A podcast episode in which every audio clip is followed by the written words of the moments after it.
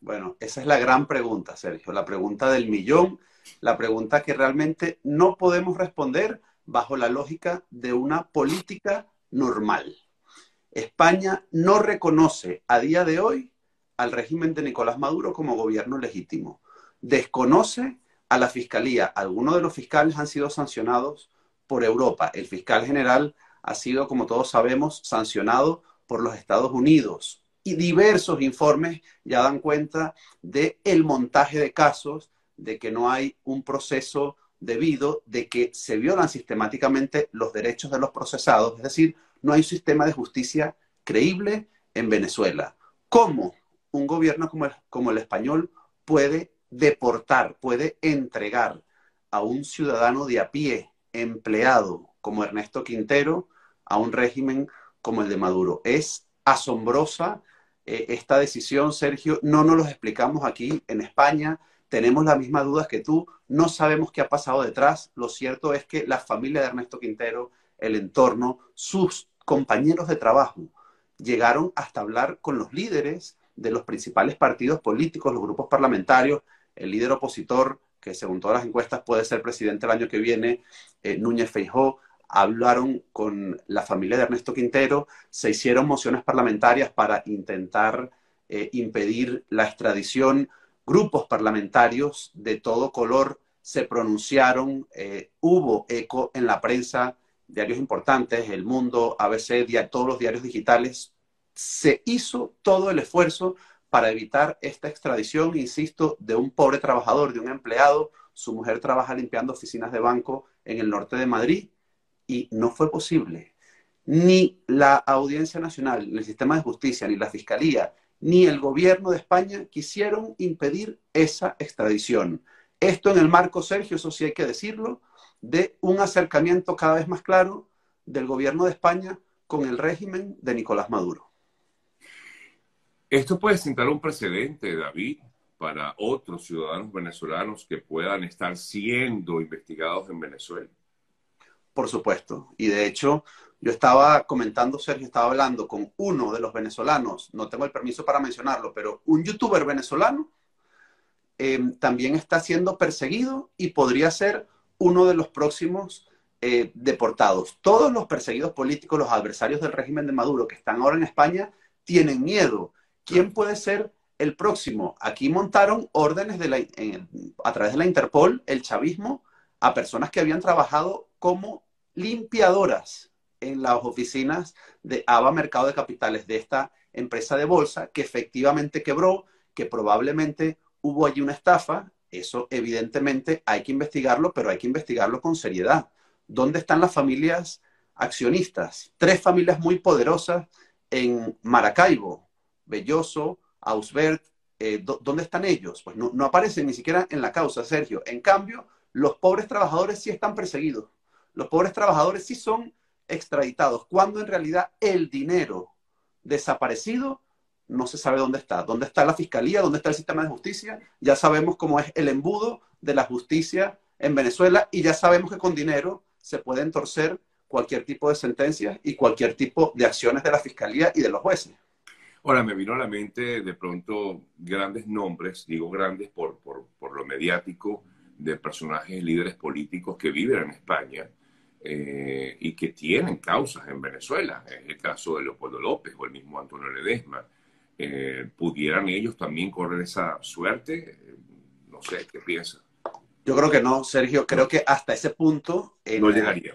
Y precisamente Ernesto Quintero tal vez cae porque precisamente no era un personaje mediático, no era una persona importante, era un eslabón bajo, no es una pieza importante eh, para nadie, pero sí el chavismo lo ha usado como trofeo, es decir, ya ha dicho, bueno, el gobierno de España nos ha entregado a este delincuente, fíjate que ya lo han condenado sin siquiera abrirse el juicio, ¿no? Como, como funciona, por supuesto, la justicia chavista. Ya dijeron ayer que era un delincuente, dijeron que se había robado 50 millones, es decir, algo que todo el entorno de los trabajadores es muy conocido entre la comunidad venezolana porque trabaja en una empresa de envíos a Venezuela, una de las tantas que hay en España, y es muy conocido Ernesto Quintero en el sector. Todo el mundo sabe que es un pobre trabajador, que esa declaración no se sostiene por ningún lado, pero aún así lo han eh, digamos, utilizado como trofeo. Han dicho, bueno, España nos ha entregado a un peligroso delincuente y hoy lo tenemos aquí. Lo han utilizado para blanquear su imagen y ayer el fiscal daba una rueda de prensa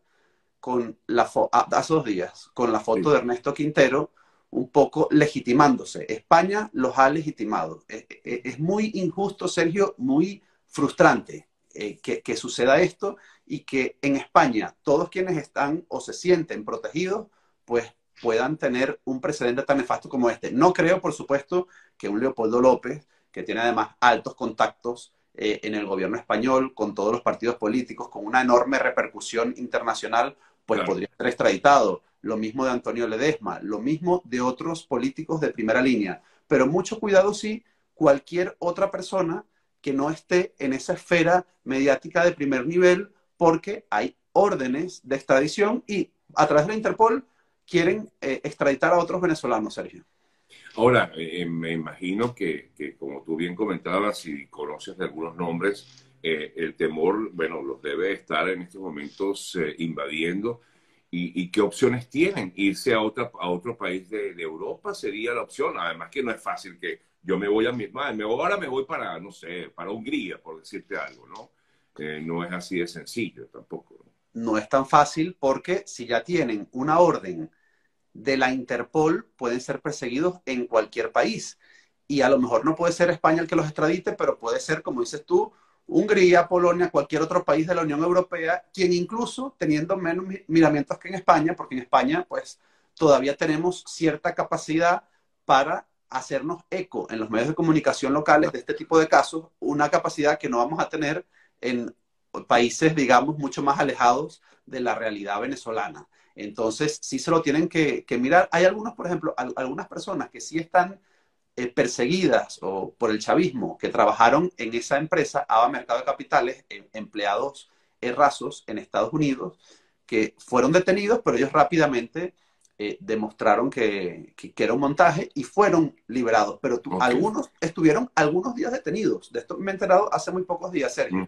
Pero bueno, en Estados Unidos entiendo si van un poco más al fondo. En España desconocemos, Sergio, si es por ese mayor acercamiento que ahora hay con el gobierno venezolano o por algún otro motivo. Lo cierto es que no se escuchó a Ernesto Quintero, no se ha presentado ninguna eh, prueba contra él, porque además él, cuando el gobierno, el régimen chavista, interviene en esa empresa, ABA Mercado de Capitales, él estuvo trabajando tres años en la empresa intervenida, colaborando con el chavismo.